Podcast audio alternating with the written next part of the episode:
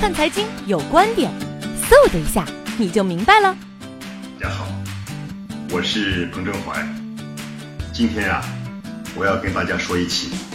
环境公益诉讼案件。这个案件啊，是到目前为止同类案件当中标的额最高的一个案件。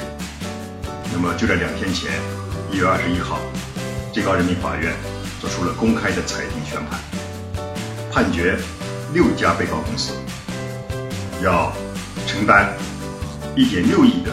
水体污染环境修复费用。那么这个案例啊，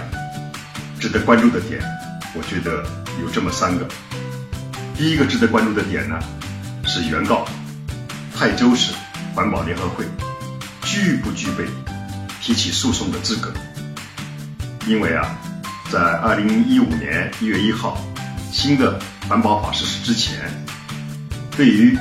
像泰州市环保联合会这样的公益性的社会组织，有没有资格提起诉讼？法律呢既没有做出肯定的这么一种规定，同时呢也没有做出否定的规定，就是我们通常所说的是一个灰色的地带。但这一次，最高人民法院的裁定和宣判就认为，这样的公益性社会组织提起诉讼有充分的法律依据，这是第一个值得关注的点。第二个值得关注的点呢，是六家被告公司有一些自己的辩护，其中有一家被告公司认为啊，说这些污染物是出自于我这个公司的，但是呢，不是我直接倾倒的。我是通过买卖合同卖给了另外一家公司，那么因此我没有责任。